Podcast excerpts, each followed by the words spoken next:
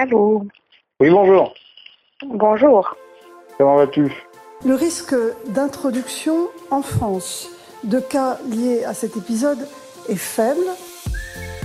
Je suis désolé, madame. La confiance dans ce gouvernement, non. Voir des gens se promener, euh, euh, c'est une folie. À ce stade, la situation est parfaitement euh, sous contrôle. Elle a été testée positive au Covid-19 quelques jours plus tard. L'État paiera. Lui, il faut le frapper. À un moment donné, il faut Bah, le on frapper. dit pas, voilà. Si, si, si, on le dit. C'est une expression. Je sais qu'un médicament, c'est toujours un poison. Toujours. Wash your hands. Stop touching your face. La France prend-elle suffisamment la mesure du danger? We all together have done a very good job. Qui ferme sa gueule et qui soit médecin. Joe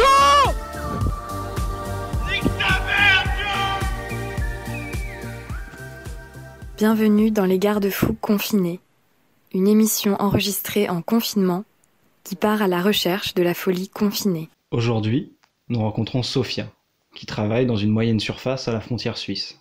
Elle nous raconte comment elle a vécu la folie des grandes réserves au début du confinement et comment la situation a évolué en quelques semaines à la frontière suisse. J'habite euh, dans une ville assez moyenne, voire petite, euh, à la frontière de Genève.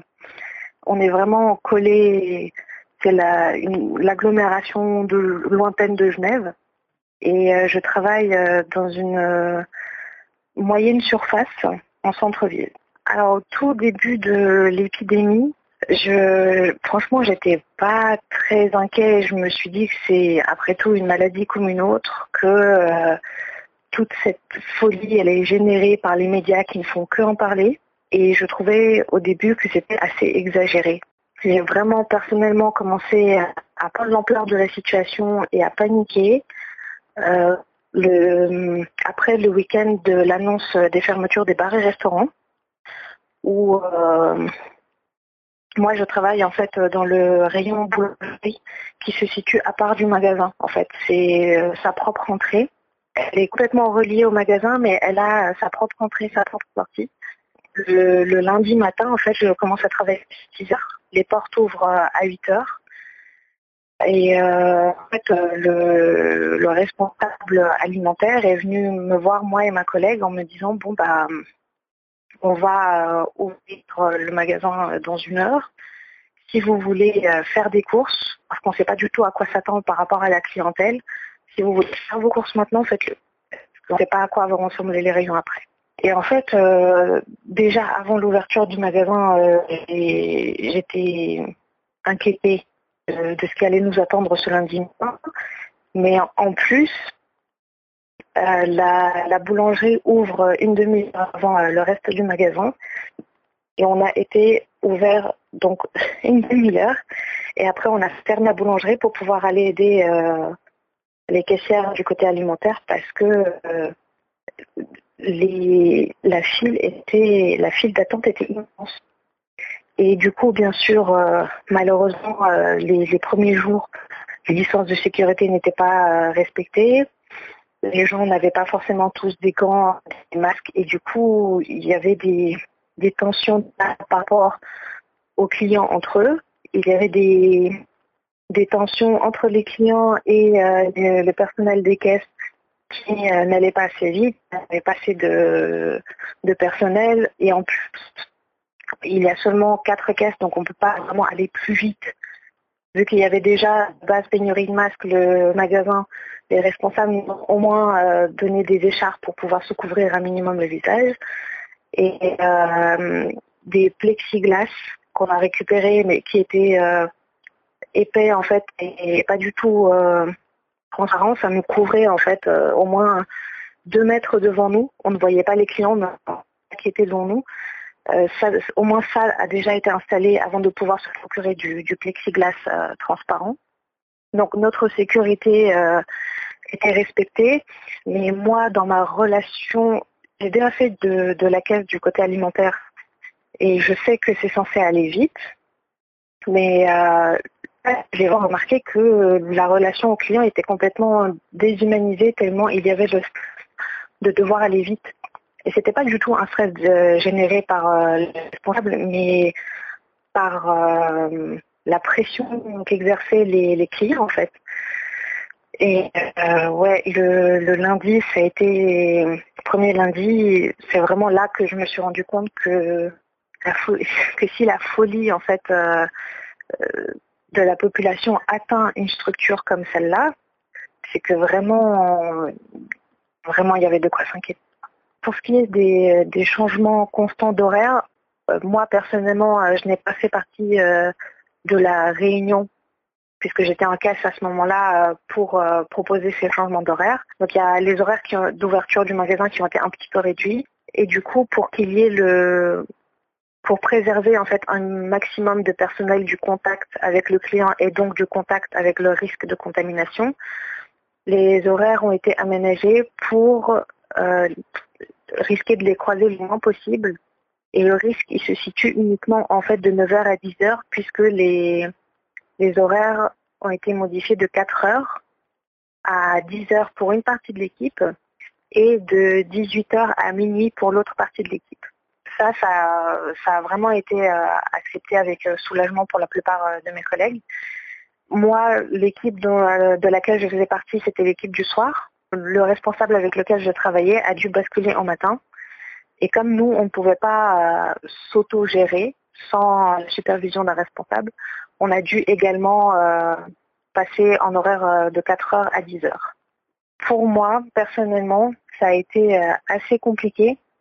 Certes, passer euh, de l'horaire 6h midi à 18h minuit, ça a été assez facile, puisqu'il a juste fallu que je dorme un peu plus en 24 heures, mais l'inverse a été beaucoup plus compliqué pour moi. Euh, je dormais en trois fois, euh, je, je, je dormais pas de la nuit, je faisais des plus, plusieurs fois par semaine, j'ai fait des nuits blanches parce que je n'avais pas à dormir puisque je, je dormais l'après-midi pendant trois heures et enfin ça a été euh, assez dur. Normalement, euh, les responsables doivent prévenir un changement, euh, une modification d'horaire une ou deux semaines à l'avance. Et effectivement, euh, pendant cette période de crise, ça n'a pas du tout été respecté. Mais euh, on sait que c'était fait pour notre bien. Du coup, on ne l'a pas, on ne s'en est pas vraiment plein, quoi. Ça a été juste compliqué pour moi personnellement. Pour ce qui est de l'entreprise, il n'y a eu que deux suspicions, mais uniquement des suspicions. Et ces personnes-là sont revenues euh, depuis deux semaines maintenant. Et il n'y a, pas eu de nouveaux arrêts maladie. Donc, euh, soit les gestes barrières ont été correctement respectés, soit ces personnes-là euh, n'étaient pas infectées du Covid.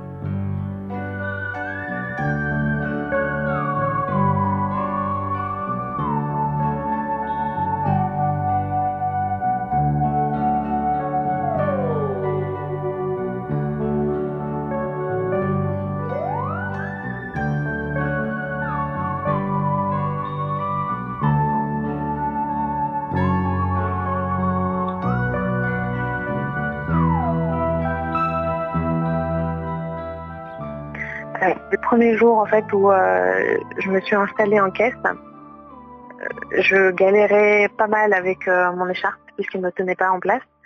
Et il y a une cliente que j'étais en train de servir qui a eu l'immense gentillesse de me donner un masque en fait.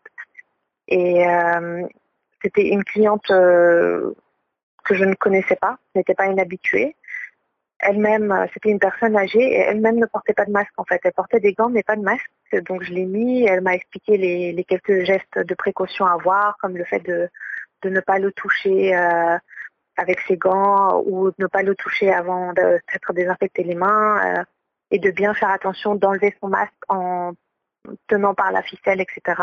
Des, gestes essentiels en fait, mais dont auquel on ne pense pas si on si on n'a pas l'habitude de porter ce genre de, de, choses. Enfin, cette vieille dame en fait m'avait fait une remarque en disant euh, faites bien attention à vous, euh, bon courage. Et, euh, et l'autre cliente derrière lui a fait une remarque un petit peu désagréable en lui disant dis celle qui ne porte pas de masque. Et, la, petite dame en fait elle s'est retournée en disant mais moi j'ai pas de symptômes, j'ai pas besoin de porter de masque. Et ce que je trouve assez fou, on peut le dire, c'est que cette même personne qui était complètement obsédée par les masques et qui m'avait même proposé de, me faire pour moi des masques avec ses enfants avec du sopalin. Elle s'est retrouvée quelques jours plus tard à ne plus du tout porter de masque, ni de gants, ni rien du tout, ni la moindre protection, alors que le premier jour, elle semblait assez euh, paniquée et, et elle semblait faire tout pour se protéger de, de cette épidémie, quoi. Donc, en soi, on, ne sait pas à quoi, à quoi nous sert un masque. Un coup, on nous dit que c'est pour se protéger soi-même. Ensuite, on nous dit qu'en fait, ça sert à rien puisque ça ne fait que protéger les autres. Donc, si l'autre personne ne porte pas de masque, elle va te contaminer même si tu portes un masque. Et le ministre de la Santé, j'imagine que vous l'avez entendu euh, avec mmh. beaucoup d'attention hier, a redit qu'il n'y avait pas de consensus scientifique à ce stade sur l'utilité de l'utilisation du masque pour tous les Français. L'Académie de médecine qu'il préconise depuis un peu plus de deux semaines ne fait pas partie d'une solution que vous êtes prêt à, à, à, reprendre, puisque dès le 3 avril, l'Académie de médecine a, a, affirmé qu'il fallait le généraliser de ne plus en mettre et maintenant il faut en mettre absolument, même ceux qu'on fabrique à la maison. Que faut-il faire? Il faut en mettre.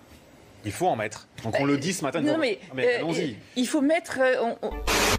C'est pour moi c'est assez gênant comme situation parce que autant enfin voilà le masque euh, moi de base il me gêne parce que j'ai des lunettes qui sont assez imposantes, j'ai une très mauvaise vision donc ça me complique beaucoup la vie de porter ce masque.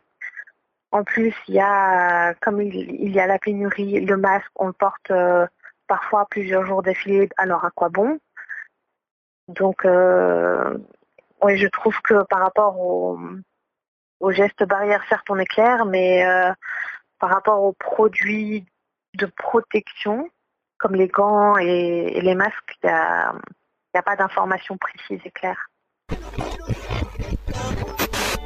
Et en plus, on se touche souvent le visage sous le masque, et donc on se contamine massivement en pensant être protégé. Il ne faut pas mettre de masque quand on n'est pas professionnel de santé, il ne faut pas porter de gants sur ces masques, puisque vous avez tout d'abord expliqué, non pas qu'on n'en avait pas assez pour tout le monde, mais euh, que les Français ne savaient pas s'en servir, et vous la première. Mais les, les, les deux ne se contredisent pas. Je ne vous dis pas que nous avons eu un problème de logistique pour distribuer des masques à tous les Français. Je vous dis, nous avons eu un problème de logistique que nous reconnaissons évidemment. Moi, mon responsable me dit, par mesure de précaution, il faut toujours porter un masque et des gants. Et en fait, euh, on me dit ça, mais euh, on me dit d'appliquer ces règles sans poser de questions, alors qu'il y a mille et une questions que l'on pourrait se poser par rapport à ces consignes.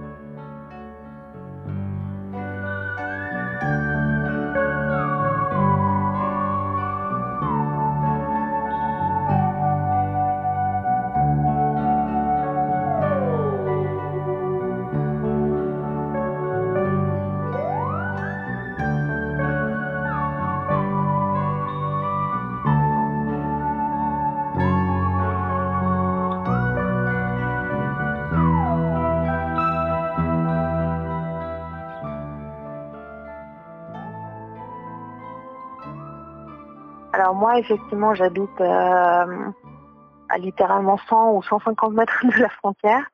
Et c'est une frontière qui est euh, très empruntée euh, en temps normal, puisqu'elle permet d'éviter un petit peu les bouchons de la frontière principale qui se situe peut-être à 2, 2 km de chez moi. J'avais pas l'impression qu'il y avait de, de contrôle à cette frontière-là, puisqu'il n'y avait pas de, de bouchons. Mais en fait, ici, il y a bien les douanes et d'ailleurs elles sont euh, euh, grillagées pour éviter tout passage euh, pendant la nuit. Et le bus que je prends aussi, il passe par-dessus l'autoroute qui a aussi donc une frontière visible depuis le pont. Et pareil, c'était toutes les voies étaient remplies et, et à l'arrêt. Pareil juste la semaine dernière, donc en, allant au travail, euh, il y avait des, policiers en fait euh, dans la rue et je, les ai interpellés. J'ai dit bon, est-ce que que je peux passer? Est-ce que vous me contrôlez? Qu'est-ce qu'ils me fait? Et ils étaient totalement indécis, totalement indécis. Et, euh, il y en a un qui me disait oh passez et l'autre qui me dit vous avez vos papiers? Et je dis oui, j'ai mon autorisation. Est, blanc. Quoi, pas, pas de réponse, rien. Et à nouveau, je pose la question, vous voulez que je vous les montre ou non?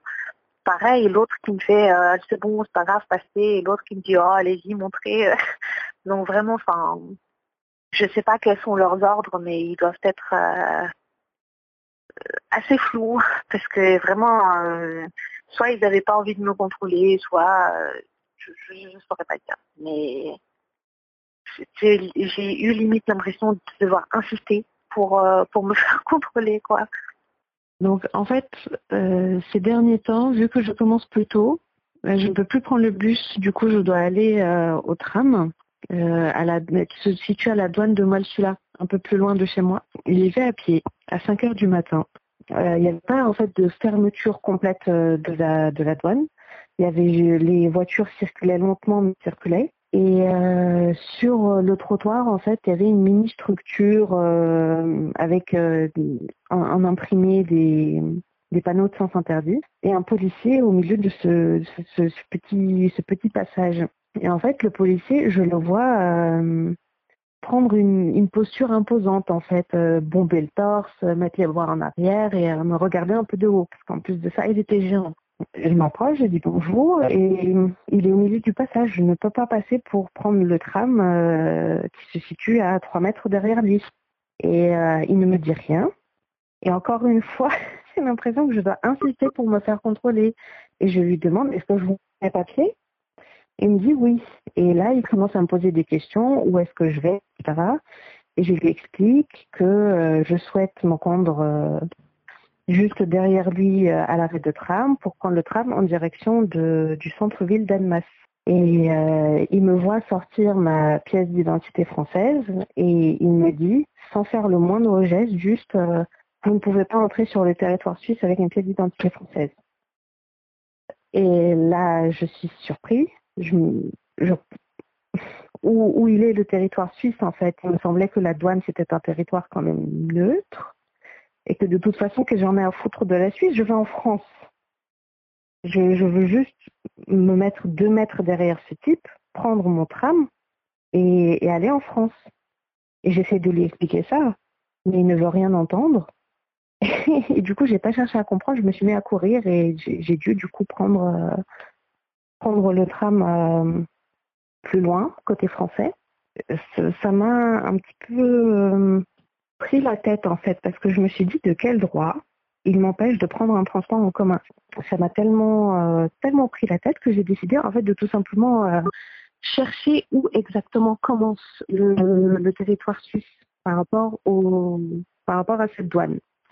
Et comme je ne trouvais pas du tout la moindre euh, information sur euh, Internet par rapport euh, aux structures voilières, j'ai décidé d'appeler la police, tout simplement. Et le policier m'a expliqué que, en fait, ce bâtiment qui est le poste dernier, la Suisse commence près.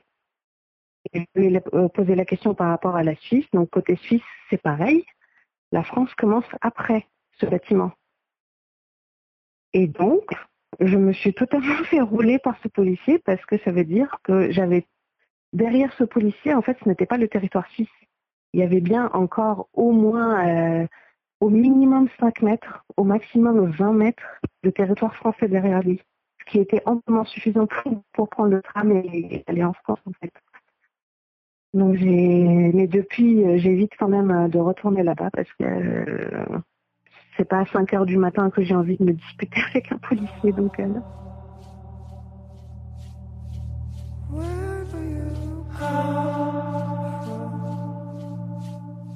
Euh, au début du confinement, en fait, euh, j'ai eu ce, sentiment en fait d'un peu, comment dire, de jalousie, parce que j'avais euh, du coup tous mes amis, tout, tout, mon entourage proche mais lointain autour de la France qui se faisait confiner et qui du coup prenait en fait cette opportunité pour faire plein de choses. Et oui, j'étais jaloux parce que moi, la moitié de ma journée est prise par le travail, l'autre moitié par le fait d'essayer de récupérer mon rythme de sommeil. Donc, au début, j'avais pas, j'avais pas de temps comme je l'avais avant pour faire des activités, pour pour sortir, mais bon, ça, ça s'était pas permis en temps de confinement, mais j'avais plus vraiment ouais de temps pour m'alléger l'esprit, pour me changer des idées, et j'étais assez jaloux. Puis maintenant, au bout d'un mois, de plus d'un mois, je vois l'effet que ça a sur mon copain qui lui ne travaille pas. Euh, depuis une semaine, j'ai mon samedi dimanche. Je me rends compte que deux jours, quand on ne peut pas sortir de chez soi, c'est long. Mais alors, autant de semaines, maintenant, je suis reconnaissant, en fait, de travailler. Donc, c'est pas, c'est pas un travail qui me passionne. C'est un travail euh, que j'aime faire parce que j'ai des collègues qui me donnent envie de venir travailler. Mais euh, ce n'est pas un travail qui me passionne. Alors être reconnaissant euh, de pouvoir travailler en cette période-là, c'est vraiment dire à quel point c'est difficile pour l'esprit en fait. Deux jours je n'arrive pas à tenir, un week-end, mais alors euh, sept jours par semaine, autant de semaines d'affilée, je pense que je pense que ça aurait été extrêmement compliqué.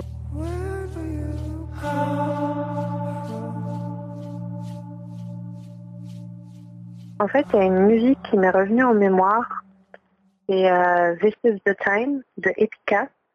C'était un groupe que j'écoutais euh, il y a fort longtemps, un groupe de métal symphonique. Et je me suis souvenu des paroles de, cette chanson-là qui parle en fait de ce qu'on fait à la planète Terre en fait, de l'appauvrissement de ces richesses que l'on fait. Et c'est une chanson quand même qui porte un petit peu d'espoir puisqu'elle dit euh, que le paradis est encore possible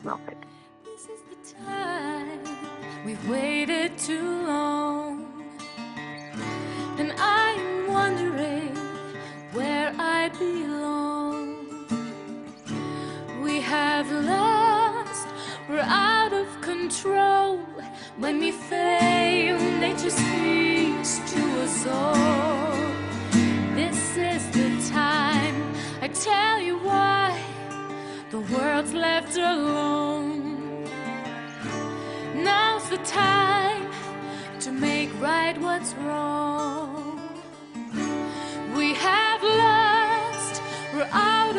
Control. If we stray, can we hear nature's call? When we fail, nature speaks to us all. This is the time.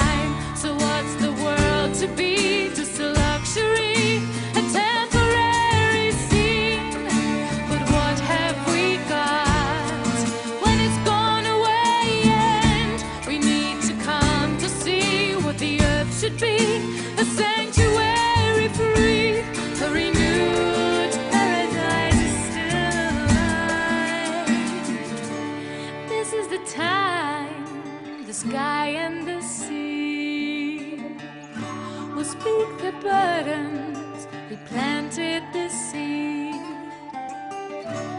We have lost, we're out of control. If we stray, can we